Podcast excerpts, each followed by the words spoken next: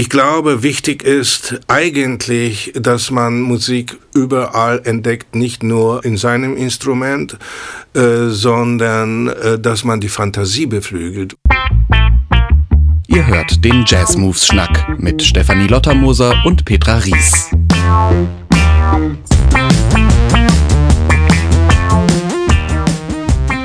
Moin und herzlich willkommen zum Jazz Moves Schnack, dem Hamburger Podcast über Jazz. Ich bin heute jetzt doch wieder alleine da, habe aber dafür zwei Gäste mir gegenüber sitzen. Petra Ries ist kurzfristig erkrankt und wir wünschen ihr gute Besserung von dieser Stelle. Aber ich bin mir sicher, dass die beiden Herren, die heute da sind, genug äh, Geschichten äh, zu erzählen haben. Und begrüße hier vor mir Wladislav Sendecki und Jürgen Spiegel. Schön, hallo, dass ihr da hallo, seid. Ja, hallo, vielen Dank, dass wir hier sein dürfen. Sehr gerne. Ich freue mich, dass ihr da seid. Schön, dass ihr auch äh, Zeit gefunden habt. Ich habe vorher auch ein bisschen mich auf euren Social Media Seiten umgeguckt im Zuge meiner ganzen Vorbereitung und habe gesehen, dass ihr ja auch schon wieder viel unterwegs wart die letzte Zeit. Du warst Jürgen in äh, Venedig, glaube ich, unter anderem. Du warst in der Tschechoslowakei gerade ja, am Wochenende. Genau. Ladi, du warst auf Schloss Elmau. Ja, das ist, war im Sommer und dann jetzt in Warschau. Wo war ich sonst? Nö, das war es. Und ihr wart auf Burg Fischering, glaube ich, auch zusammen? Nee, wir müssten leider absagen Nein. wegen meiner Corona. Ach, you know? siehste, das stand, das habe ich, ich, das bin auch ich nur ein Mensch. äh, nee, das habe ich auch erst zu spät über das Konzert geschrieben. Aber ähm, an sich seid ihr schon wieder gut, unter, gut unterwegs gewesen. Ja, also ich bin eine Woche negativ daher hallo. Ich Denn hätte natürlich Hinweise für Petra, äh, ne? Tee mit äh, Honig jeden Morgen, eine schöne Honig ohne Zucker und Zitrone und äh, Ingwer. Also, das funktioniert. Das geben wir weiter und ja. auch genug andere Leute sind ja auch immer noch betroffen von ja, jeglichem äh, Krankheitsmist. Deswegen äh, gilt das auch ja. einfach für alle. Halte, Leute, halte euch virenfrei. Ja, das, das wäre schön. Wladislaw Sendecki wurde 1955 in Gorlice in Polen geboren. Er wuchs in Krakau auf, wo er während seines klassischen Klavierstudiums den Jazz für sich entdeckte. In Polen war er Gründungsmitglied zahlreicher namhafter Jazzensembles. 1981 zog er dann in die Schweiz. Dort startete seine internationale Karriere. Er begann mit MusikerInnen wie Billy Cobham, Michael und Randy Brecker, Tomasz Stanko und Maria Schneider zu arbeiten. Als er 1996 zur NDR Big Band kam, zog er nach Hamburg. Dort war er bis 2020 festes Mitglied im Ensemble. 2011 erhielt Sendecki den Hamburger Jazzpreis. 2015 wurde er mit der Gloria Artis Medaille, der höchsten künstlerischen Auszeichnung der Republik Polen, geehrt. 2017 erklärte ihn seine Geburtsstadt Gorlice zum Ehrenbürger. Jürgen Spiegel wurde 1972 in Bremen geboren, wo er später auch Schlagzeug studierte. Er wechselte an das Konservatorium in Groningen. Dort erhielt er wiederum ein Stipendium für die Manhattan School of Music in New York. Neben seiner Tätigkeit als Jazzschlagzeuger war er auch mit verschiedenen Rockformationen auf Tour und spielte auf Festivals wie dem Hurricane oder Rock am Ring. Er ist Gründungsmitglied des Tingwall Trios, das mit drei Jazz-Echos, sechs Jazz Awards in Gold sowie dem Hamburger Musikpreis Hans ausgezeichnet wurde. Außerdem hat er mit Künstlern wie Kurt Elling und Dominic Miller zusammengearbeitet und ist als Musikproduzent tätig. Unter anderem hat er die Themenmusik für den TV-Sender Al Jazeera produziert. Und dann zum grünen Abschluss noch euer gemeinsames Duo. Seit 2018 gibt es das Duo Sendecki und Spiegel. Bisher wurden beim Hamburger Label Skip Records zwei Alben veröffentlicht. 2019 Two in the Mirror und 2022 Soleils. Ihr habt euch, glaube ich, selbst auch mal als kleinstes Orchester der Welt bezeichnet. Ich finde das sehr zutreffend, weil auf jeden Fall sollen alle Hörer und Hörerinnen sich eure Platten anhören, die Duo-Platten und natürlich auch alle die vielen Platten, die ihr sonst jeweils gemacht habt. Aber das hat so eine unglaublich große dynamische Bandbreite, was ihr da zu zweit veranstaltet, dass der Begriff kleinstes Orchester der Welt tatsächlich sehr zutreffend ist. Wie kam das denn, dass ihr euch entschieden habt, zu zweit zu spielen und auch auf einen Bassisten zu verzichten, wie es ja in einem klassischen Klaviertrio in Anführungszeichen oft üblich ist? Was waren da eure Überlegungen dazu? Deine ja. Meinung? Ja, also die Überlegung, also wie wir uns zusammengefügt hat, äh, haben, war eigentlich, ähm, ich äh, ging spazieren und da dachte ich, ich rufe doch mal den Vladi an. Und wir hatten vorher schon mal in der Big Band was zu tun, dann habe ich ihn angerufen und dann hat er ganz viel erzählt, tausend Ideen und so. Ja, und dann haben wir uns irgendwann dann mal getroffen. Und zwar haben wir vorher schon Ideen ausgetauscht. Und beim ersten Treffen, wo wir aktiv zusammen zu zweit Musik gemacht haben, ist die erste Platte entstanden. Direkt. Direkt. Wir haben nie vorher geprobt und auch nie im Duo gespielt. Habt ihr die bei Platte, dir im Studio aufgenommen? Nee, die haben wir im, ähm, bei Wolf Kerschek ah, im Studio ja. aufgenommen. Und dort haben wir uns getroffen, einfach um, ja, um testen, das zu testen äh, und so. Und ich habe gesagt, Mensch, ich bin ja auch studiomäßig viel unterwegs. Ja. Ich nehme den ganzen Kram mal auf. Ja, und da war so eine Magie und so. Und daraus ist dann das erste Album entstanden. Also es ist sozusagen. Das hast du auch Tag, gemischt, ne? Ja, ja, das ist an einem Tag sozusagen aufgenommen worden, das erste Album. Wahnsinn. Wir, ich habe schon äh, Duos mit Schlagzeugern gemacht. Ja, mit Jeff Ballard unter anderem. Ja, nicht ne? nur. Also ich habe mit 81, 82 mit Billy Cobham und manchmal ja. die Bassisten, das waren mehrere, sich ausgetauscht haben. Mal manchmal auf der Bühne sind sie einfach äh, stumm geworden. und ich habe äh, einfach äh, ein CP70 Yamaha Piano ja. noch, äh, fürchterliches Zeug. Anyway, und ein paar Keyboards und so. Das äh, war einfach manchmal die Notwendigkeit. Man ist auf der Bühne, man ist fünf oder zehntausend Leute und mach mal. Ne? Also ja. äh, spielt ein Konzert und die anderen wissen gar nicht, wo sie sind. Mhm. Also das war leider das Problem. Und äh, für mich war es klar, ich betrachte Flügel sowieso nicht zwei Oktaven. Äh, hier linke Hand spielt Gitarre und zwei rechte Saxophon, äh, sondern äh, Flügel ist Flügel. Und ich bin ja damit ähm, äh, nicht nur gebildet, äh, so in die Richtung zu denken, sondern äh, so höre ich das Instrument. Das ist ja mhm. königliches Instrument, das ist ja Orchester praktisch. Es ist Frage des Colors und Dynamics und äh, ja, also das ist alle, die alle Elemente, die Musik gestalten, äh, kommen da rein und dann hast du halt, ja, und dann ist es Orchester. Und deswegen ist es auch schön natürlich, dass er das auch dementsprechend mischen kann. Ja. Nicht? Weil das ist nicht selbstverständlich, wenn das normalerweise Jazzklavier, Jesus Christ, das ist ja in der Ecke und klein wie was weiß ich was und da klimpert einer und äh, ja, wenn ihm keiner erschießt, dann klimpert er weiter. äh, und dann deswegen äh, hier ist eine gewisse Großzügigkeit auch von dem Sound her mhm. und natürlich das beflügelt und wie gesagt, also ich bin all over the place. Ja.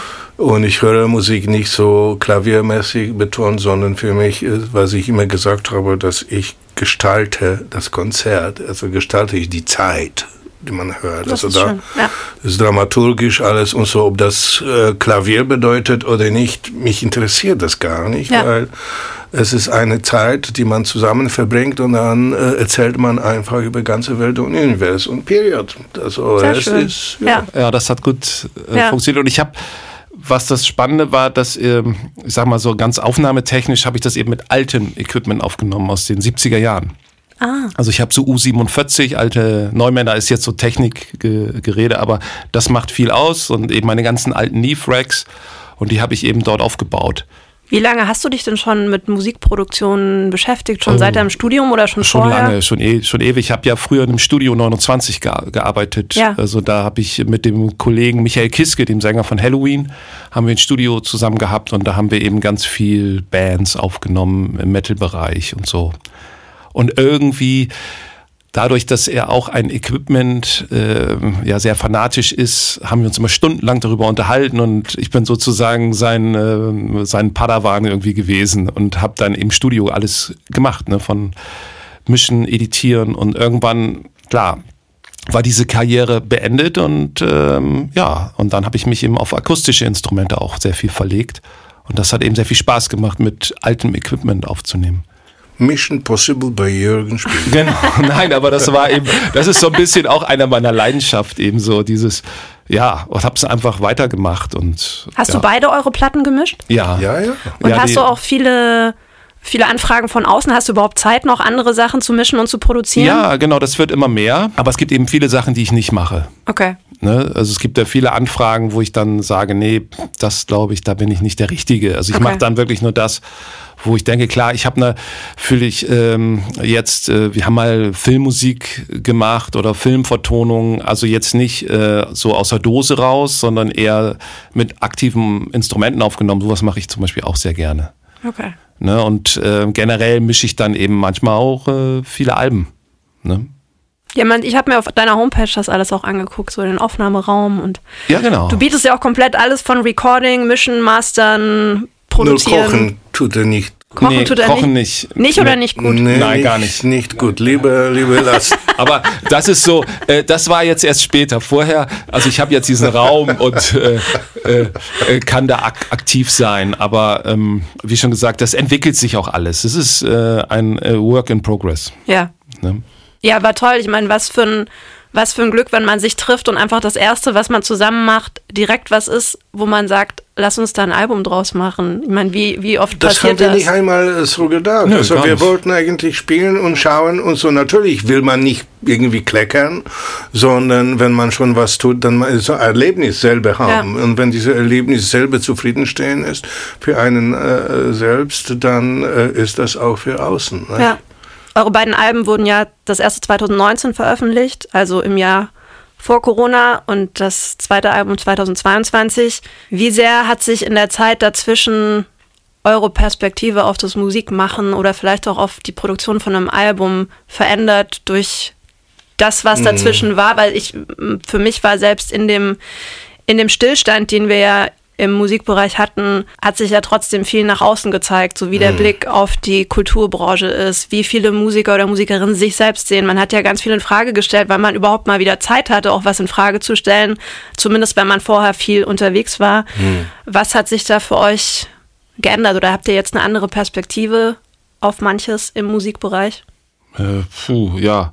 Also ich glaube, für jeden war das ja so eine Art Stille und ähm, mein Gott, wie soll das alles weitergehen? Aber wir mussten uns schon, wie soll man sagen, ähm, für das nächste Album nochmal natürlich anders motivieren, wie als wenn jetzt alles normal gelaufen wäre. Aber das war eben auch was Therapeutisches. Ja. So dass man Musik ja eher also als Therapie sieht und denkt, Soll das tut einem gut Ja. einfach, ne? Ja, das, Das äh, tut einem einfach, äh, Ja. man geht da sehr mit Freude oder Positivität. Das, äh, das Also ist so, Solace ist Trost für euch, aber Ja. auch für die Leute, die es Ja. hören, also insgesamt. War der Gedanke. Ja. Und dann, ich glaube auch, äh, dass wenn man muss, dann ähm, Virus wird das auch nicht stoppen.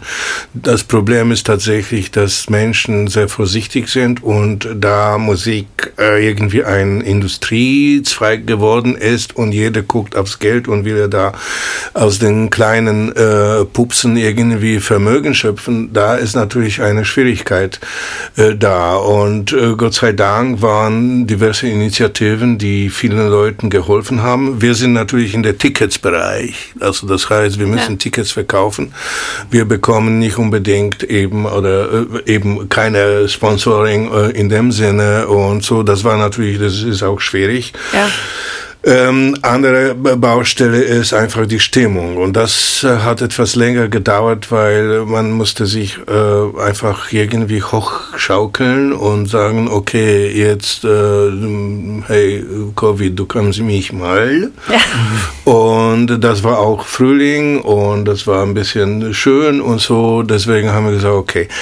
Ähm, es war aber nicht mehr so in zwei Stunden. Ne?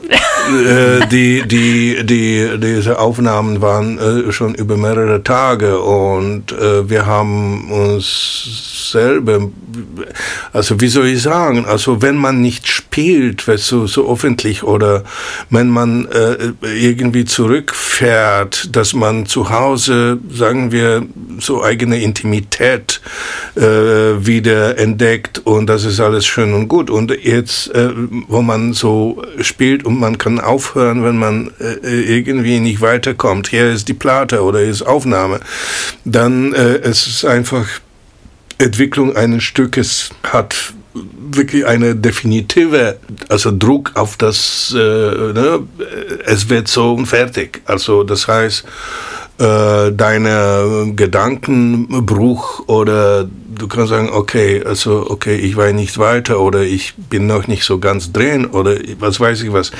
Das sind so Sachen, die natürlich dann äh, man neu entdeckt nach so langer Pause. Ja.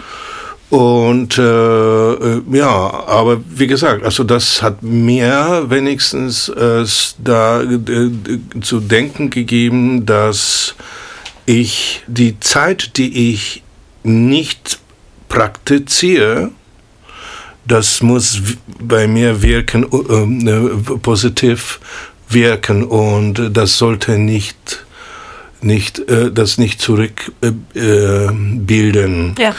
weil ich bin äh, äh, ich, ich spiele nicht, was ich gelernt habe. Für mich ist es, ich wachse jeden Tag. Und wenn ich dann abstecke und sage, okay, ähm, es passiert eh nichts, dann ist natürlich, dann ist ein Loch und das geht nicht. Also es muss jeden Tag muss wachsen ja. in irgendwelcher Form. Ich eigentlich auch ein großes Geschenk als Künstler, dass man eigentlich die Möglichkeit hat, immer alles in sich aufzusaugen und was draus zu machen. Ja, das ja. heißt, es ist eine psychologische, psychologische Sache.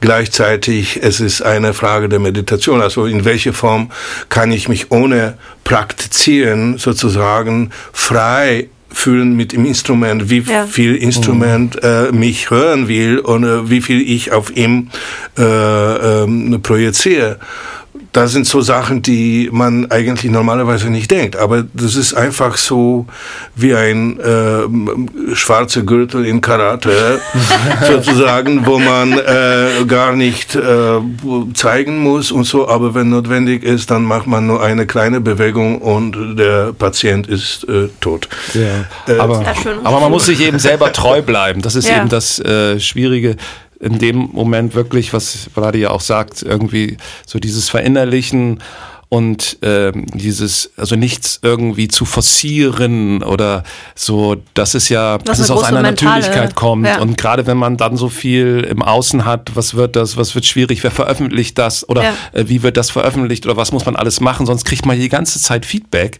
Ja. Also was so schön und so toll und ihr habt so schön gespielt und wir freuen uns aufs nächste Mal. Und wenn das auf einmal so dann hat man ganz andere, dann, wie gesagt, da muss man sich ganz anders motivieren. Ja, das ist eigentlich ja. Schwäche, wenn man davon abhängig ist. Also da äh, muss man selber äh, wirklich das Ideal äh, sehen und zum Ideal drängen in diese Richtung und treu äh, sich selber eben, genau. äh, dass es natürlich äh, damit äh, zu tun hat, dass man manchmal, also ich habe äh, festgestellt, dass manchmal, wenn ich gar nicht mit Musik zu tun habe, I mean, das stimmt gar nicht, weil Musik ist alles, überall und zu jedem Moment. Aber dass ich nicht praktiziere im Sinne, eben, dass ich irgendwas äh, knechte auf dem Instrument und stundenlang irgendwas, was weiß ich, dass das äh, sogar äh, meine Musik erweitert. Nur ob ich das dann kann, also mhm. ob ich das umsetzen kann, dann ist die Frage eben diesen, so wie ich vorher gesagt habe, von einem Karatemann. Ja. Das ist einfach eine Frage der Harmonie Körper und Geist und äh, ne, das ist eine interessante Sache. Das hat mit Musik nichts mehr zu tun an, an sich, ja. nicht? nicht mit dem, also mhm. vor allem mit dem akademischen Auffassung. Das ist ja alles dummes Zeug. äh, ja, weil natürlich gut akademisches, äh, da musst du lernen, wie man Instrument überhaupt überhaupt äh, benutzt, aber das Musik musst du selber finden. Das stimmt. Ich musste gerade an den, ich habe in, als ich noch in München gewohnt habe, öfter mit Charlie Antolini gespielt und weiß, dass yeah. du mal bei ihm Unterricht hattest. Ja, ich hatte bei und ihm. Der hat auch immer der hat das eher skeptisch gesehen mit dem Jazz-Studieren generell. Ja, und er war ja auch echt, er ist ein richtig harter Vogel irgendwie. Ich weiß noch, ja, irgendwie. Ich, ich habe mit ihm gespielt, also das ist ja, ja. nicht so. Nee, aber ich, äh, das war schon, mit ihm war, war schon echt cool. So nach der Zeit, ich weiß nicht, wir haben mit, äh, glaube ich, acht angefangen und dann waren nur noch zwei am Ende da. Schlagzeuger ja. bei ihm im Unterricht. Ja, die konnten, die anderen wollten nicht mehr.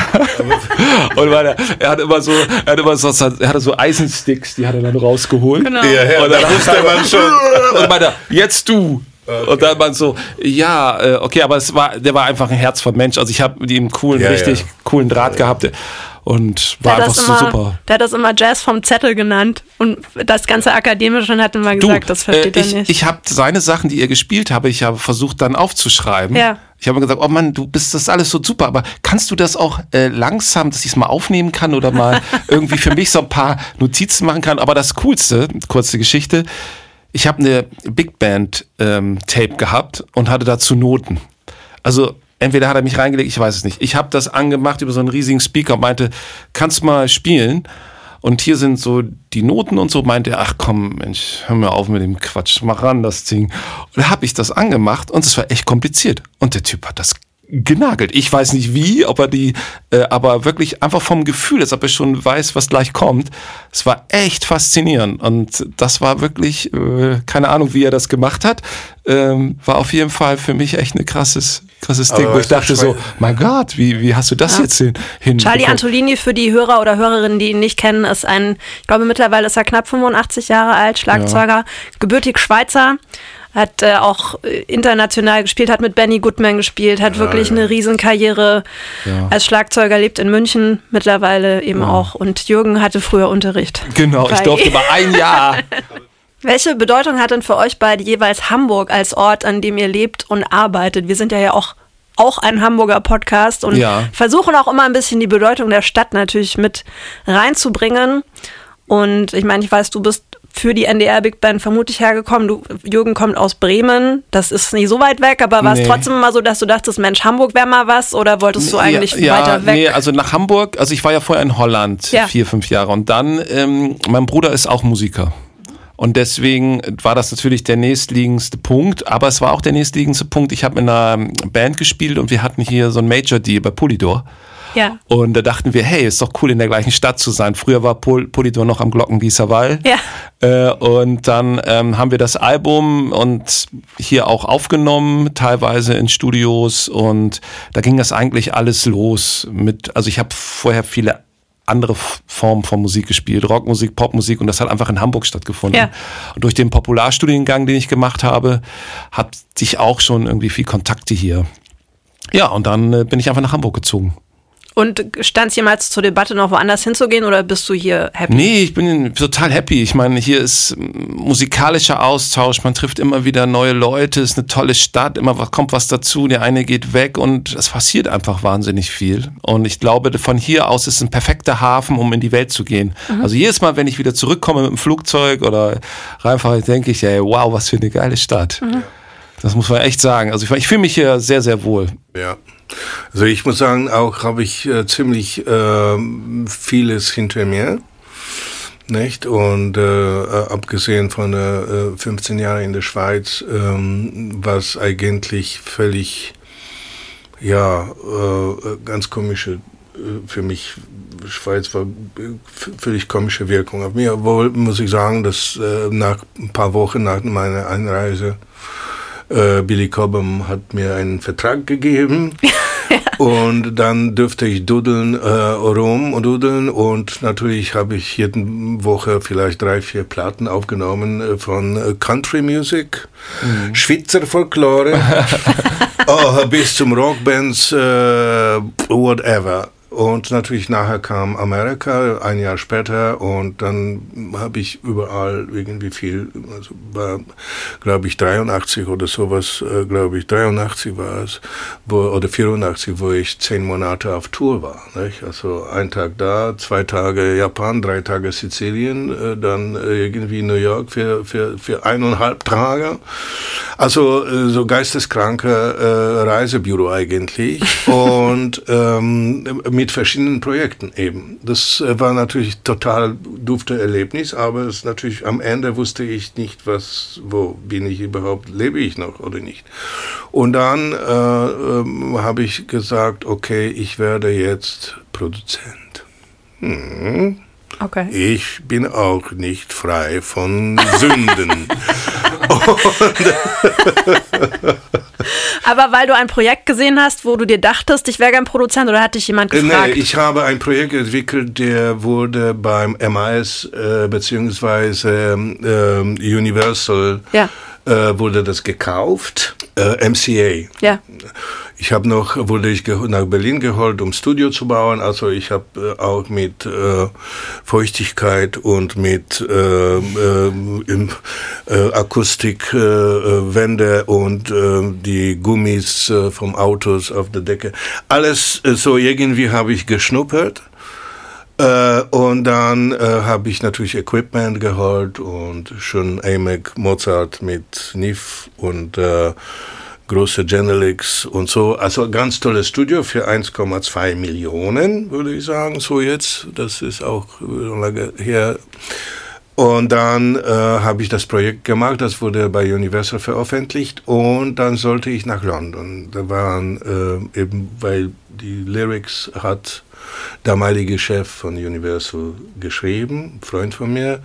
Und äh, hat mich, bin ich noch beim Sting gewesen, dann Marwat äh, und dann habe ich für diverse Leute paar Töne geschrieben mit Texter, die namenhaften, namenhafte Texte. Anyway, und dann sollte ich nach London. Und dann irgendwie private Sachen hat sich dann dermaßen verkompliziert, dass ich sagte, okay, äh, Universal ist auch in Hamburg. Dann bin ich nach Hamburg aus Berlin und äh, ja, und dann ein paar Tage später Telefon NDR und ich habe gesagt, okay, wäre so schön zu spielen, wieder zu spielen.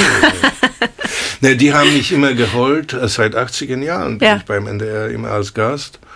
Ich kannte, kannte noch die alte Garde, die schon nicht mehr äh, lebt. Da habt ihr auch das erste Mal zusammengespielt Genau. beim NDR? Ja, ich habe Projekt gemacht, So der Filmmusik und ich habe Jürgen eingeladen, haben wir auch beim Jazz Baltica das Ja. vorgeführt. Fast ein Skandal gewesen. Genau, ja, das war ein Skandalös. Skandal. Warum? Nee, das war Begeisterung, da war Begeisterung, aber die natürlich Middle of the Road, die, die, die, Gespalten, sagen wir mal so. Die, ja, die Leute, die erwartet haben, dass wir schöne das war natürlich nichts, weil war völlig äh, Wandern äh, mit Film, der äh, wurde auch von einem VJ äh, völlig äh, zer, zerlegt Ja. live. Äh, sorry. Ähm, also das war sehr schön. An- Anyway, zwischen uns Das war war äh, schöne Chemie und ich habe gesehen, Leute, er ist so positive, er hat, ist so positiver Mensch und hat eigentlich in jeder Situation super abgeliefert äh, sozusagen und sehr hilfreich das alles gewesen. Und dann deswegen, wenn er angerufen hat, habe ich sofort gesagt, ja, das ist doch wunderbar. Genau. Das, Und das war nicht viel zu, zu reden, sondern sagen, wo wir uns treffen und wann. nicht? Und so, da hat er ein paar Töne geschrieben, ich habe ein paar Töne geschrieben und haben wir daraus was gemacht. Und das war eigentlich sehr angenehm, weil Stimmung war, das war Mitte Sommers, nicht? Genau, es war einsam und es war, ja, man wurde nicht gestört. Das war, ich glaube, das ist das, worauf wir eigentlich, was äh, eigentlich ganz gut ist, wenn man es dann selber aufnimmt, dass man sozusagen wirklich dann nur zu zweit ist. Ja, man ja. ist nicht irgendwie Rechenschaft schuldig oder Ja, das kann ich mir vorstellen. hey Jungs, das war echt super oder sowas, äh, sondern das war ist irgendwie so ganz normal, dass man einfach spielt Ja. und sagt, ach komm, drück mal drauf oder Ja. hier, hm, vielleicht nicht so äh, gut gefühlt gerade, machen wir doch einfach nochmal. Ja.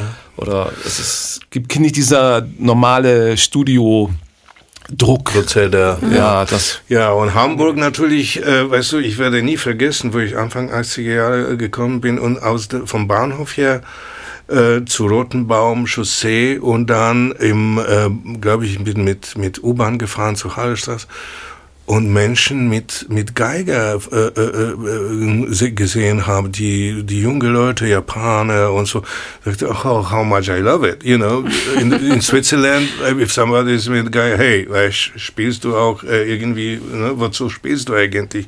Ja. Hast du einen anderen Beruf, wenn du überhaupt Musiker bist, das ist nicht zu begreifen gewesen in der Schweiz. Und ähm, äh, ja, das war äh, dann NDR natürlich, einige Kollegen kannte ich von vorher. Ja. Ne? Christoph Lauer habe ich doch mit ihm äh, Band gehabt. Äh, dann waren natürlich äh, Johannes Faber. Ja, Und äh, mit Billy Cobham haben wir auch gespielt und noch andere Leute und das war wirklich herrlich. Und dann äh, war wirklich die alte Garde. War also, Ingolf damals auch schon da? Ja, Ingolf war immer da. Ingolf habe ich getroffen. Äh, in 80er Jahren bin ich auf Tournee mit Herbolzheimer gewesen ja. und Herbolzheimer hat äh, Ingolf angekündigt. Mhm. Ingolf Burkhardt übrigens, ich habe nicht den ganzen Namen gesagt. Also äh, seine sportliche äh, Auffassung der Trompeter, muss ich sagen, war beeindruckend. Da waren Kollegen, äh, zum Beispiel Posaunist Lea, wahnsinniger Tipp. Und er hat Solo gehabt, ähm, dann ist er vorne äh, gekommen, nach vorne, hatte Kopfstand gemacht und hatte seine 64 Takte ja. im Kopf gestanden. Also, weißt du, aber das waren die Zeiten, wo man eigentlich Da war ich zehn. In welchem Jahr war das? Das war, musste irgendwie 83, 84. Da bin ich geboren. Platte, da war ich elf. Da, da es ist eine Platte, die heißt, glaube ich, Smile heißt die Platte. Ich eröffne diese Platte äh, mit Piano-Solo. Und das war, ich bin aus New York gerade gekommen. Und ich habe in New York mit Reggie Walkman und dann äh, Lenny White und äh, Ron McClure und Michael Brecker und what the, und dann kam ich und ich war eigentlich so auf der Phase, das äh, Spielen, okay, spielen, wir spielen. So, dann äh, ist der Herbolzheimer, das war in Südwestfunk, Herbolzheimer sagte, okay, so lass uns spielen. Okay, Aufnahme, one, two, one, two, three, four. So, I played, I played. Und die alle sitzen da, ich spiele 10 Minuten, 15 Minuten, passiert gar nichts, die Kapelle kommt nicht rein. Und wir spielen und zieht Merz Wending und so, äh, Castellucci etc. Mhm. Und das ging wie Post ab, wie Hölle. Und dann habe ich dann irgendwie geguckt, weil ich dachte, ja gut, wenn ich, wann kommen die endlich irgendwie, weißt du, so. Mhm. Und dann habe ich das irgendwie ne, rausgefahren und so, und dann gucke ich, was ist es? Und die haben dann, andere haben dann auch, äh, auch so rausgefahren, äh, die Musik war leise und dann Stopp. Und äh, Herbertsheim sagt, Flati, do you know what tune we are playing? I didn't know. You know, but it was, it was free fall totally fantastic. And then he said the title, and I played the intro. That was first take. Was, uh, but that, das war, das waren solche, ähm, das, das war die alte Zeiten, die, die waren völlig anders als jetzt, äh, wo es auch alles so akkurat ist. Und ich habe ein bisschen Angst, weil das äh, äh, bekommt eine Krawatte und sogar wenn man Free Jazz spielt, ich, ich beobachte das natürlich sehr äh, aufmerksam. Also nicht das, äh, weil meine ich, ich bin ja alte 68er, würde ich das so nennen. Also ich habe sehr viel davon noch äh, von dieser Philosophie, äh, Freiheitsphilosophie äh, geschnappt. Und das, äh, wenn ich sehe, dann sind leider, muss ich sagen, das hat mit Zusammenspiel wenig zu tun. Das Seid ihr manchmal an deutschen Hochschulen unterwegs und gebt ja. in Deutschland auch Workshops, sodass ja, ihr so ein ich, bisschen Einblick... Ja, also habt? Ja, wir haben, ähm, also jeder von uns hat ja mal hier an der Hamburger Hochschule, da gibt es ja so einen Masterstudenten, ja. da war ich mal äh, zwei, drei Jahre ja. und hatte dann Studenten. Und wir waren dann in China ja auf Tour. Ja. Da waren wir auch an Hochschulen und haben da Workshops gegeben. Das letzte Mal in Rumänien. Also mhm. wir machen schon diese Hochschulrunden immer. Aber habt ihr das Gefühl, dass sich da Sachen zum Negativen verändern in so einem akademischen Umfeld, dass das zu akademisch ist? In irgendeiner Form? Ja, ja, also ich glaube, was das Schwierige ist, je mehr Wissen du hast. Mhm. Also je mehr du lesen kannst und machen kannst, desto weniger hörst du. Ja. Also es geht viel mehr durchs mhm. Auge. Das heißt, du guckst dir irgendwelche Videos an, wo Leute cool aussehen und wahnsinnig mhm. spielen. Aber wenn du es dann wirklich auf einer Aufnahme hörst, dann willst du es eigentlich nicht nochmal hören. Mhm. Und das ist, finde ich, so, dass das Ohr manchmal dem äh, bisschen gewichen ist dem Visuellen. So, das ist sehr viel auch auch schon im Jazz, jetzt schon, sehr mhm. viel visuell äh, ist. Aber dieses äh, Hören von einem ganzen Album zum Beispiel, mhm. dass das eigentlich äh, generell ja auch so weniger wird. Und das ist das, wenn man in, an die Hochschule geht oder so, dieses ähm, so ein ganzes Werk oder so dieses wirklich sich richtig auseinandersetzen so vielleicht dadurch, dass es so viel Wissen gibt, man weiß ja gar nicht, vorher gab es ganz wenig, jetzt gibt es ganz viel, man wird ja so erschlagen. Deswegen habe ich manchmal das Gefühl, für manche ist es dann schwierig, sich auch irgendwo zu entscheiden oder sich selber zu finden, weil der Ablenkungsfaktor ist ja auch gigantisch. Mhm. Ich sehe mhm. das noch, äh, das Problem zum Beispiel, dass äh, irgendwie ein Pianist aus Portugal oder ein schwedischer Pianist oder ein Italiener, alle spielen nach dem gleichen Schlüssel. Das sind so die Moden, die nicht nur die Plattenfirmen diktieren vielleicht, äh, äh, weil es ist natürlich Drang nach äh, wirtschaftlichen daher orientiert man sich, was in der Mode kommt oder sowas, natürlich durch einige Bücher, einige Pädagogen, die das einfach auch kreiert haben. Vielleicht gibt's einfach das Ding weiter. Das, äh, ich glaube, im Generellen, äh, man, ich habe ein bisschen äh, Bedenken, dass man nicht so Fachidioten produziert, weil ich glaube, wichtig ist eigentlich, dass man Musik überall entdeckt, nicht nur äh, in seinem Instrument, äh, sondern äh, dass man die Fantasie beflügelt und die Fantasie innerliche Musik hören, innerliches äh, äh, Umsetzung dessen, wann man erlebt, wenn man erlebt überhaupt. Aber was sollten die Leute erleben, wenn sie einfach nur ein Buch nehmen, alles ist klar, knechten sie, gehen sie nach Hause, äh, essen sie ihr Würstchen und gehen sie weiter knechten und machen Jazz Trio und dann äh, verdienen sie irgendwie ihre 200 Euro irgendwo um die Ecke und dann natürlich gibt's, äh, dann wird's ein bisschen äh, Erfolg, weil nächste Gig vielleicht noch in zwei Wochen gibt. Ja. Und dann äh, kommt man in so eine einen Strudel von von äh, äh, Ereignissen, die äh, man einen versklavt. Und wenn man aufwacht, ist man 50 oder noch älter und man sagt, oh Gott, meine ich, okay, aber ich, äh, ich bin eine von.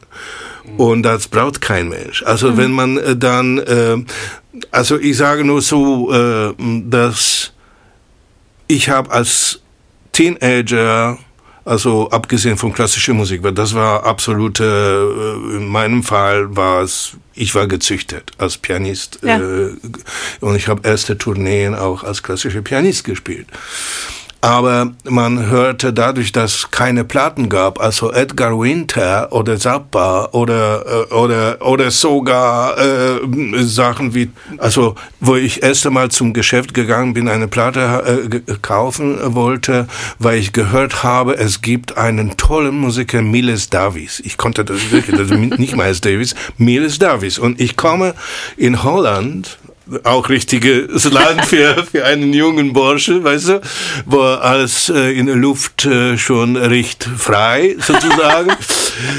und dann der Sound, und ich sagte, Miles Davis, wer? Miles Davis. Und dann ist der Sa äh, äh, suchen, äh, die Platte suchen gegangen ja. nach hinten. Und ähm, inzwischen haben sie äh, eine Platte aufgelegt, von der ich auch den Titel für Al Juro genommen habe. Uh, Life is a Long Song und das ist der Flötist, der, der Anderson, Jethro Tull. Ja. Eigentlich scheußliche Kapelle. Eigentlich. Ganz geil. Jethro Tull fand ich cool. Habe ich schon ein paar Mal live gesehen. Weißt du, aber Richtig ich, coole Band. Einmal bin ich gegangen und ich konnte nicht glauben, was für Schrott das ist. Anyway, Anderson aber so das war so, weil Life is a long song. Ich werde das nicht vergessen, wie dieser Sound hat mich dermaßen fasziniert. Und dann waren Beatles und dann waren äh, äh eben äh, Zappa und da war Henrix und was weiß ich was alles war drin und ich habe Schlagzeug auch gespielt, als Ding, ah. mir das alles ja, fasziniert. Ja, ja. Nein, nein, nein. nein. ne, damals habe ich wirklich gut gemacht, nicht? Aber ich wollte nur sagen, das war alles heimlich. Ne? Das hm. wusste, dürfte ich nicht. Wollte es nur sagen, dass Umsetzung dessen, die Emotionen, die von einem Henriks und das von Miles Davis oder Dave Brubeck oder so, das sind völlig andere Baustelle, aber doch nicht. Ja. Und jetzt ist die Frage eben, das zu durchzukauen, beziehungsweise zu erleben, Intimität mit der Sache zu finden, um sich selber zu positionieren, beziehungsweise die Ästhetik in sich aufzubauen. Zum Thema Intimität ja. habe ich die perfekte Überleitung zu deinem nächsten Projekt, weil du hast nämlich ein sehr intimes Konzertprojekt anstehen. Ja in einem nicht so intimen Raum in der Elbphilharmonie. Da können naja. sehr viele Leute Aber dabei das ist sein. Chamber, Chamber äh, äh, Room, äh, Chamber Saal, äh, Kammersaal. Magst du das kurz erzählen, um was es ja, da geht? Ja, gerne, gerne. Ähm, es ist ein, ja, ein Treffen äh, mit einem Kollegen, äh, einem Pianisten aus gleicher Schule. Wir, das aber äh, könnte mein Sohn sein. Und er ist beim ECM ähm, jetzt seit paar Jahren und haben wir uns nach einer Idee von ähm, Krakauer Jazz Festival ähm, haben wir uns getroffen in der Philharmonie, haben einfach so spontan. Dominik Vanya heißt der. Dominik ja. Vanya, ja. Und äh, war spektakulär das Ganze.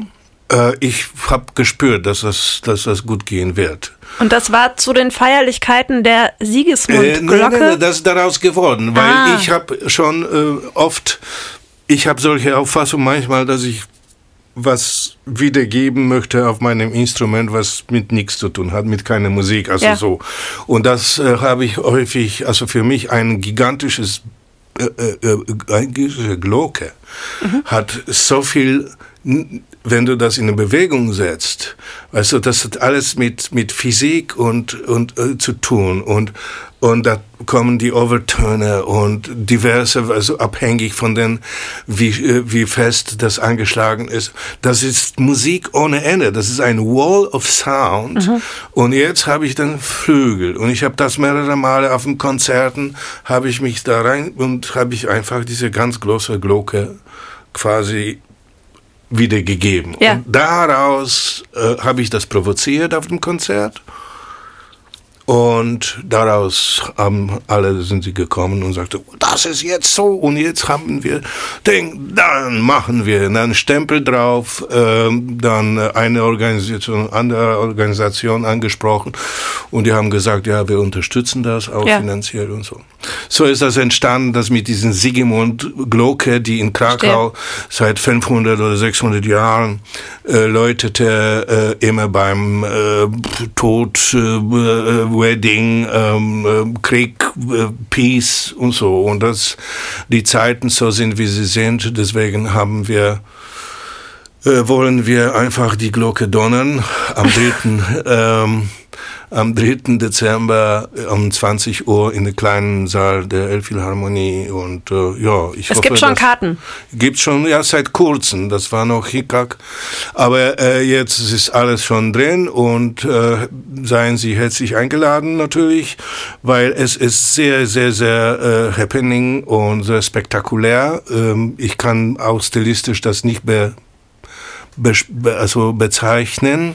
Es gibt so ein kleines Video auf Instagram, das habe ich gesehen, ja, ja, wo ja. Ähm, man ein bisschen die Musik hört und auch diese Glocke sieht. Und äh, das kann ich auch sehr empfehlen, sich das anzugucken. Ich habe natürlich ein paar Tracks äh, da äh, zu Hause von dem Konzert und äh, die sind wirklich, ähm, äh, ich meine ich, Duos, zwei Pianos, das ist nicht so alltäglich. Und ja. das meistens äh, wird abgesprochen, das sind Leute, die sich stilistisch irgendwo ähm, äh, äh, äh zusammenfinden. Wir sind ein bisschen unterschiedlich, obwohl äh, einzige, was uns verbindet, ist diese äh, polnische Auffassung für die Musik. Vielleicht, ja. also vom mhm. Erziehung her. Nicht? Also diese visuelle Bedeutung bringen und so. Äh, Musik ist ja nicht Selbstzweck, das ist irgendwie Klimperei, sondern es, man, man erzählt diverse Geschichten und ja. äh, das ist so flapsig klingt, aber hier ist die Verinnerlichung so spielen wir damals, also wenigstens aus der polnischen Musikschule, äh, hat man die klassische Musik auch so interpretiert, dass die Bedeutung hatte, weil man sich interessiert hat, was der Komponist war, was er gedacht hat in dem Moment oder so. Es ist kein Musak in dem Sinne irgendwie zur Berieselung oder irgendwie sich dann äh, äh irgendwie schön in der Kneipe Hintergrund und so. Das ist alles sehr, sehr, sehr bedeutungsbetont. Ja, ja. Es führt zu irgendwo die ganze Dramaturgie Dramaturgie des Konzertes. Mhm. Es wird live gestartet und so. Eigentlich äh, es ist faszinierend, weil äh, er ist die neue Generation, er ist sehr, auch sehr interessant, sehr interessant, fakturell, harmonisch, äh, sehr interessant. Und ich habe meine Wege und das führe ich alles irgendwie, führen wir uns äh, zusammen äh, dazu ein Happening. Dritter, zwölfter. Yes! Dritter, zwölfter. Jürgen, was steht bei dir als nächstes an? Oh, Ui, äh, ja, äh, viele, ähm, viele Auftritte jetzt ja. im November. Dann habe ich noch eine Albumproduktion mit äh, Fiarell. Das, das ist? ist eine schwedisch-südafrikanisches Pop-Duo. Noch ein Duo, ihr spielt beide einfach sehr. Nee, das ist Achso, kein da, Duo, das, das produziere ich. Ah, okay, äh, da bin ich, genau, da bin ich eine Woche im Studio, spiele auch ein bisschen Schlagzeug. Und dann, ähm, ja, dann beginnt im November eine komplette Tour. Bin dann in Basel und in Deutschland ganz viel. Alle so Dresdner Jazz Festival und keine Ahnung. Und wann spielt ihr beide wieder zusammen? Wir spielen am 21. November in Saarbrücken, Jazz im Schloss. Auch das, ich meine, den Podcast kann man ja überall hören. Auch da kann man sich mit Sicherheit schon Karten. Wow. Ja, da kann man sich Karten kaufen. Yeah. Ja, ja. Nee, ja. Da, da sind wir fleißig das und. Wird eng, wenn die sich nicht beeilen, das wird eng. Ne? Ja, so. und nein, aber wir, wir, wir spielen auch nächstes Jahr, äh, haben wir schön zu tun und planen auch noch ja. ähm, viele Sachen irgendwie, was äh, wir haben vielleicht noch eine Kanada-Tour und spielen dann, äh, ja, was war's, Jazzfest Bonn spielen wir, Jazzfest Schwerin spielen wir und ja, viele Ihr habt eine Homepage Krakau mit Sicherheit. Genau, Krakau wahrscheinlich. Und da gibt noch ein paar Termine, die habe ich jetzt leider vergessen. Aber ihr könnt gerne eure Homepage sagen. Genau, das ist www.sendetsky minusspiegel.de. Wir verlinken die euch am besten auch mit dem Podcast, Ja, dann könnt ihr euch klasse. selbst die Oh, Konzerttermine noch, äh, noch angucken. Genau. Ja, sehr interessant, sehr, Sehr. schön. Ja. Vielen bin mir, herzlichen Dank. bin mir sicher, ihr hättet noch ganz viele andere Geschichten zu erzählen. Ich habe euch Ja. auch ganz äh, fasziniert zugehört. Gibt es irgendwas Wichtiges, was ihr noch den Leuten sagen wollt an dieser Stelle? Virenfrei bleiben. Viel Mus äh, Musik hören. Viel Musik hören und virenfrei bleiben. Das, Augen zu, Musik hören, schönen Tee machen. Äh, Ne, äh, Beaujolais ist auch gut. weil äh, dann, Nouveau.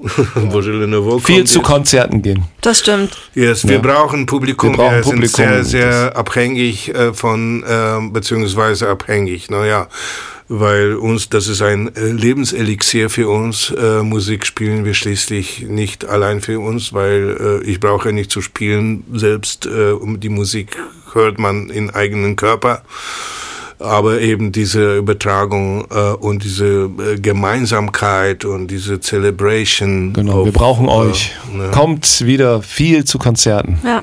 Ja. Das ist wichtig. Also 3. Äh, Dezember, Dritter 20 Dezember. Uhr äh, und 21. Dezember in äh, Saarbrücken und ich bin Äh, nee, noch no November. November. 21. Oh, ja, ja, ja, Ah, ja. aber da und dann will bin ich noch am 18. in Schloss Elmau mit äh, auf Festival European äh, Jazz Festival und äh, mit äh, Atom String Quartet. Also ihr hört, hier, die beiden bieten euch wirklich kreuz und quer im ganzen Land mehr als genug Möglichkeiten an. Und die Welt ist auch auf jeden Fall immer noch und weiterhin verrückt genug, als dass gemeinsames Musikerleben uns allen nur gut tun kann. Und äh, deswegen an dieser Stelle danke euch Ja, beiden, dass bitte. ihr hier wart heute. Vielen herzlichen Vielen Dank. Dank. Das Und- ist wunderbar gemacht.